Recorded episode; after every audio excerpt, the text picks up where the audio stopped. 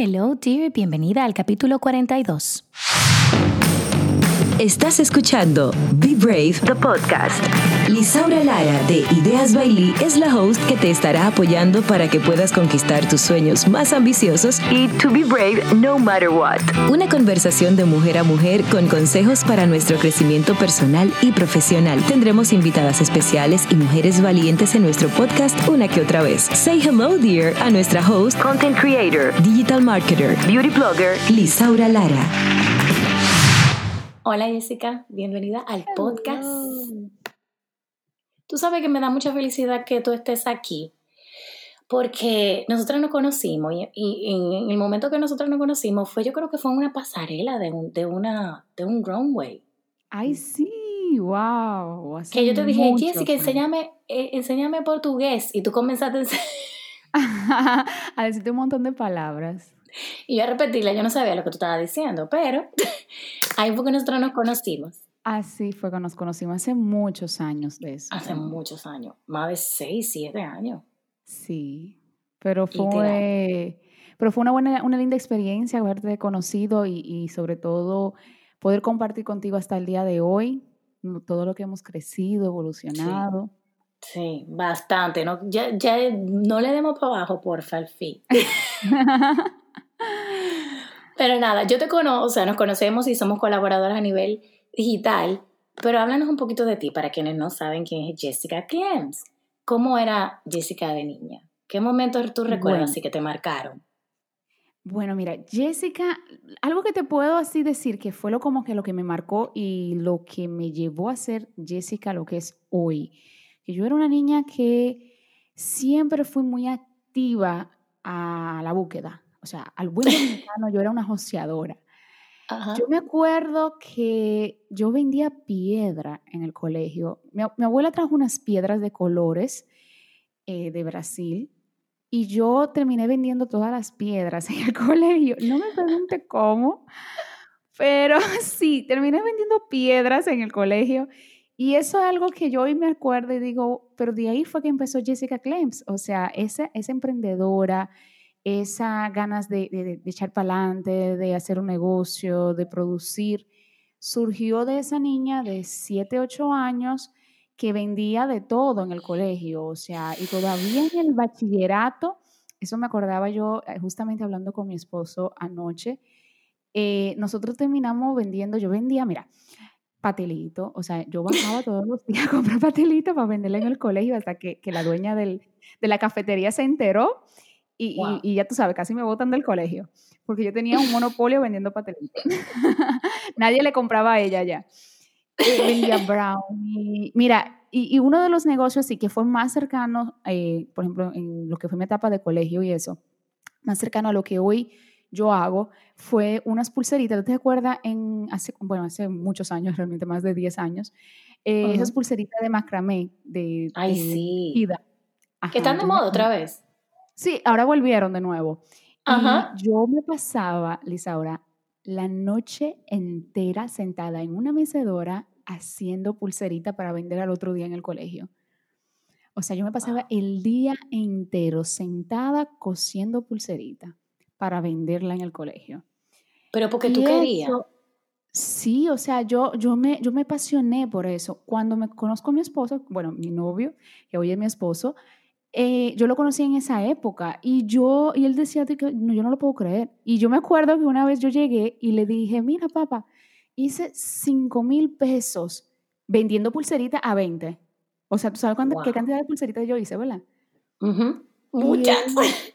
sí, fue, fue, fue fuerte. Y él me dijo, vamos a poner un local. Oye, él siempre fue más funcionario que yo. Vamos a poner un local y vamos a vender pulserita. Y yo, tú eres loco. O sea, soy yo la que estoy sentada en esa silla haciendo pulserita. Pero, pero eh, todo eso fue lo que, lo que hoy construyó lo que es Jessica y lo que es eh, todo lo que envuelve nuestro proyecto de vida y lo que somos y lo que trabajamos. Pero esos recuerdos de mi, de mi infancia, te digo infancia porque te digo, o sea, empezó desde que yo tenía siete años, esa, e, ese, ese, ese, deseo de ser emprendedora, hasta el día de hoy. O sea, eso siempre fue en mi adolescencia eh, y en esta etapa de ahora. O sea, siempre fue algo que estuvo siempre marcado. Pero, Jessica, ¿cómo llega una brasileña a la isla de República Dominicana? Bueno, mira, esa historia eh, muy simple. mi abuela se casó con un dominicano, que es mi abuelo postizo, pero es mi papá, porque fue quien me crió, básicamente. Eh, ella viene a vivir a República Dominicana hace más de 20, bueno, casi 30 años. Entonces, eh, a raíz de relación del divorcio de mis padres, me traen para acá para yo eh, pues pasar esa, esa situación, pasar unas vacaciones por aquí y yo mm, me encantó. O sea, yo me quedé. Yo solté a todo el mundo en Brasil y me quedé aquí. Yo me quedé aquí, me fue muy bien. Después, obviamente, regreso nuevamente a Brasil eh, en mi adolescencia. Paso allí unos años y no, no me consigo adaptar y vuelvo nuevamente a los 15 años y ya es hasta el sol de hoy que soy una brasileña en la isla. ¿Pero tú sabías español? Aprendí cuando vine pequeña, cuando me trajeron a los 7, 8 años, ahí fue que aprendí. O sea, yo, sola, yo llegué aquí sabiendo solamente abuela, autobús, hola. ya, eso es lo único que yo sabía decir. Pero cuando uno es niño, uno aprende muy rápido. Sí. Y uno no tiene vergüenza al hablar. Entonces, eh, también estaba en la etapa de alfabetizarme, entonces aprender a leer y eso, y eso me ayudó bastante a aprender a hablar muy bien el español, por eso no lo mezclo. Porque hoy en día tú escuchas a parte de mi familia y ellos hablan portuñol, todavía teniendo 30 años viviendo acá. Dije, yo soy la que, yo, yo, todo el mundo piensa que fui yo la que nací aquí, pero no. Es porque como vine bastante pequeña y entonces aprender a leer y a escribir lo hice en español eh, por eso hablo muy bien y no se me sale el, portuñol. ¿Y cómo, cómo, cómo, todo eso te dijo, ok, es que, es que ya yo no pertenezco? O sea, mi lugar ahora mismo es en República Dominicana, eh, con mi Mira, eso tiene que ver mucho con una cuestión cultural. Eh, claro, cuando tú naces en una cultura, tú te quedas con cosas. Por ejemplo, hoy en día hay cosas que yo veo de la cultura dominicana que yo digo, ay, pero, o sea, no, a mí no me parece porque en, mi país es normal. Pero es una cuestión más de, mira, lo que pasa es que yo estaba pasando por una fase de mi, mi, adolescencia, cuando vuelvo a Brasil. Y ya yo tenía mis amigos aquí, ya yo tenía, tú sabes, amigos que venían desde chiquita conmigo, eh, ya tenía como ese, ese estilo de vida que se vive aquí, allá es totalmente diferente, allá totalmente liberal. Entonces, hubo muchos choques y yo dije, mira, eh, y más también cuestiones familiares, yo dije, mira, no, yo creo que en República Dominicana eh, es donde tengo que estar. O sea, yo quiero devolverme para allá, ya, ya me siento, yo me siento que yo puedo ser Jessica Clems. ¿Entiendes? Porque es como que tú sabes ese sueño de niña de, de, ser, de ser famosa. Todas las niñas tienen un sueño de ser famosa, ¿verdad? Ajá. Pero ese sueño de tú dejar una huella. Yo dije, en República Dominicana yo puedo dejar una huella. Porque al vivir en un país tan grande con millones y millones de gente, yo decía, es que yo creo que aquí yo no, yo no, no, tengo que irme a República Dominicana y, y así fue. ¿Y cómo empiezas a dejar huellas? ¿Qué, fue, ¿Qué fueron esas cosas que comenzaste a hacer para dejar esas huellas? A mí siempre me gustó estar con todo esto de lo que es producción de televisión, cámaras. Tú sabes, el deseo de niña de ser famosa.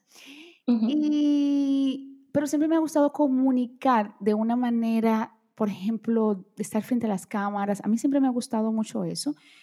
Eh, empecé trabajando eh, producción, porque eso fue lo que estudié, producción audiovisual. Empecé trabajando detrás de cámaras, pero siempre quería estar de frente, porque yo quería aportar algo, yo quería que la gente, eh, enseñarle algo a la gente. Y todo empieza a raíz de la tienda, mi tienda de ropa.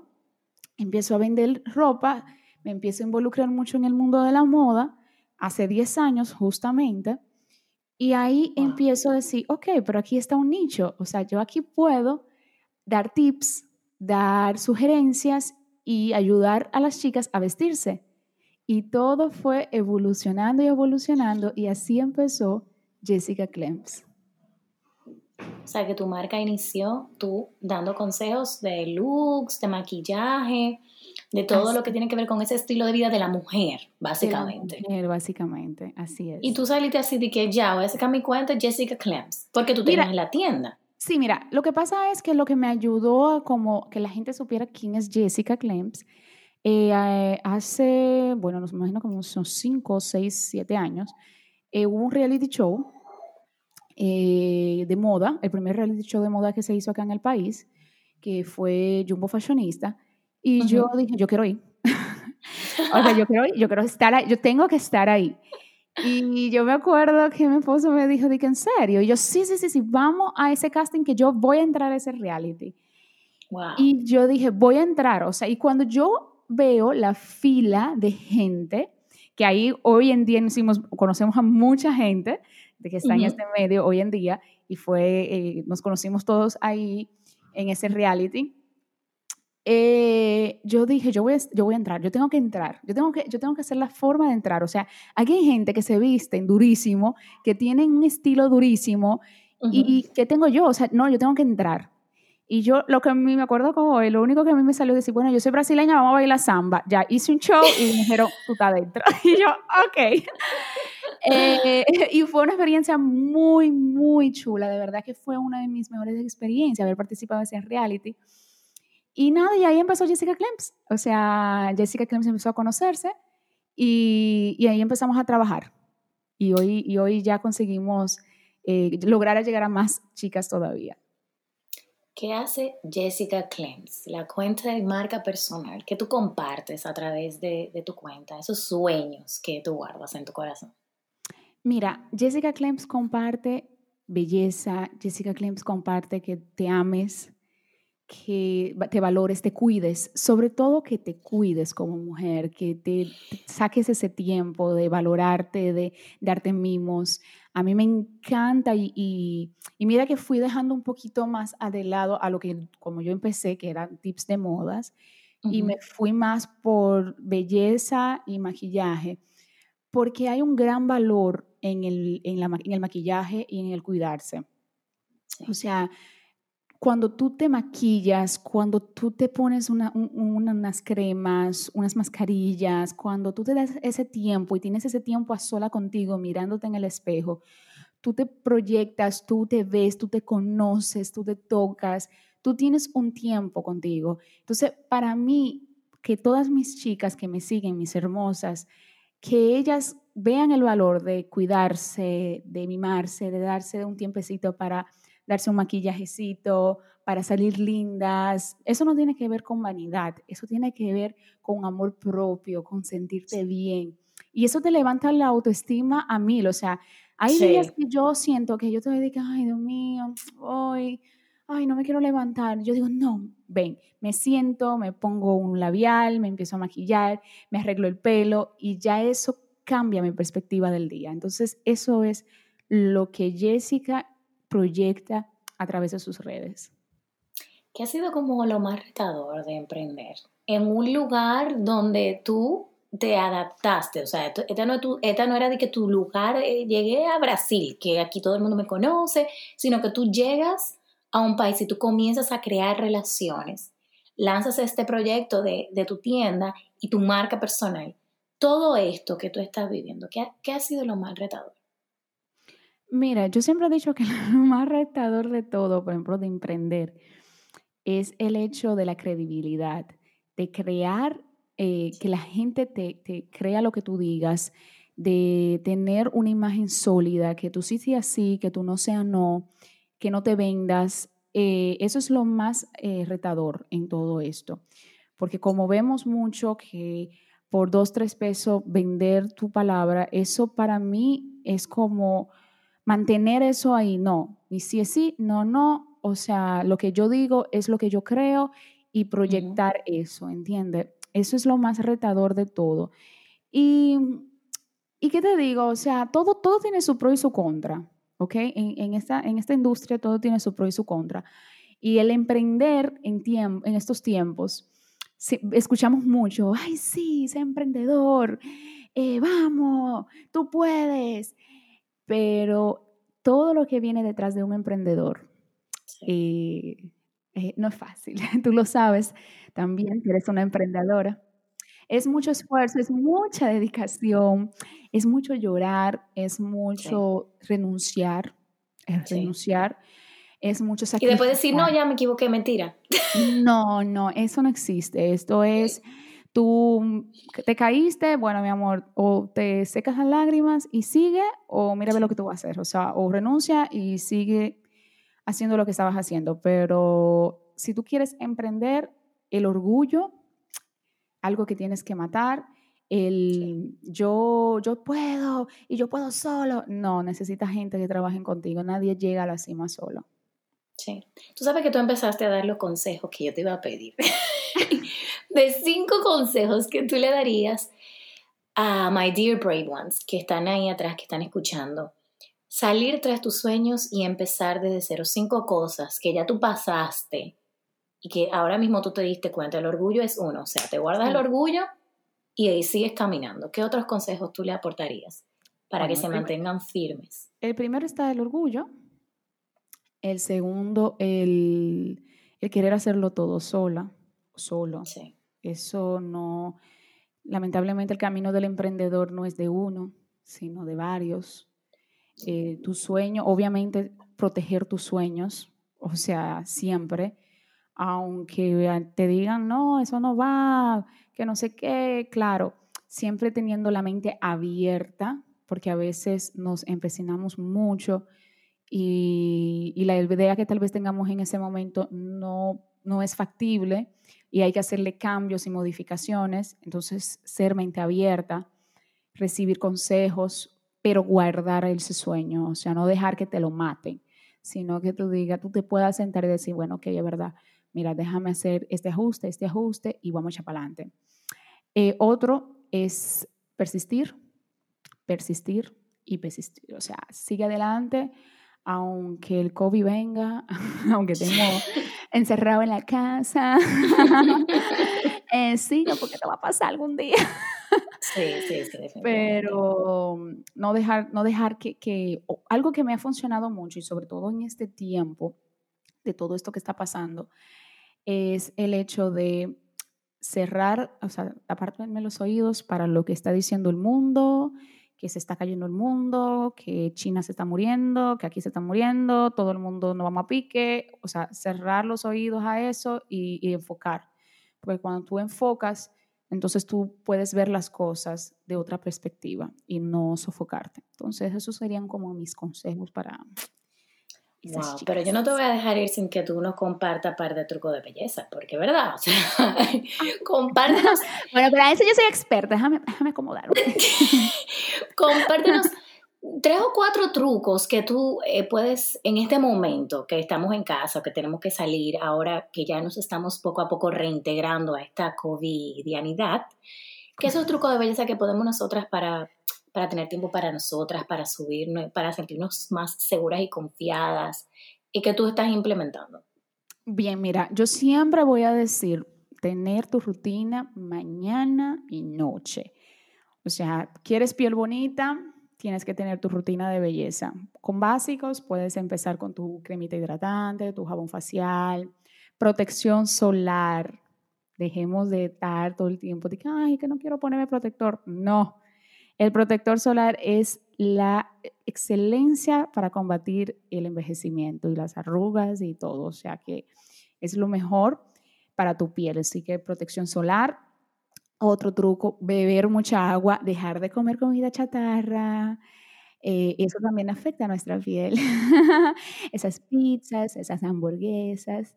Eh, sí podemos como controlar un poquito la alimentación, porque eso también afecta muchísimo, no tan solo a nuestra salud, sino también a nuestra piel. Eh, beber agua, como ya dije, hacer ejercicio. Eh, son, son truquitos que tú dices, ay, ¿eso qué tiene que ver? Pero cuando lo haces, notas totalmente la diferencia y principalmente en estos tiempos que estamos encerrados y que estamos, como tú dices, volviendo a poco a poco, mantener nuestra mente ocupada y cuidándonos, tomando nuestro tiempo, por lo menos una hora para ponernos una mascarilla, tomarnos un tiempecito, bebernos una tacita de, de, té, de vino y sentarnos a leer un libro, a lo que la mascarilla va haciendo efecto. Esto también es cuidarnos, ¿ok? Tanto por fuera como por dentro. Así que esos son mis tips. Ay, Jessica, pero yo no quiero que este podcast se termine sin que tú nos compartas dónde pueden seguir tus trucos, dónde pueden seguir eh, toda, toda esta información que tú eh, nos aportaste, que es súper valiosa Claro que sí, eh, me y pueden que me quedo con esos trucos. Claro que sí, me pueden seguir. eh, soy Jessica Clems en Instagram. Por ahí pueden ver todos los tips, videitos, IGTV. Y también en YouTube. Soy Jessica Clems en todos lados. Bueno, chicas, ahí a Jessica le dejo eh, las redes donde seguirla y nos vemos en el próximo podcast. Thank you, dear. ¿Te gustó lo que escuchaste? Compártelo a más mujeres. Puedes encontrar más episodios en www.ideasbailey.com. Gracias por sintonizar. Nos reencontramos en el próximo podcast.